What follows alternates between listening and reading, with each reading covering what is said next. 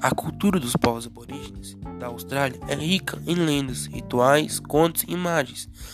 Em suas pinturas, é comum encontrar seres místicos que contam sobre a criação do mundo, mesmo sendo patrimônio histórico de extrema riqueza.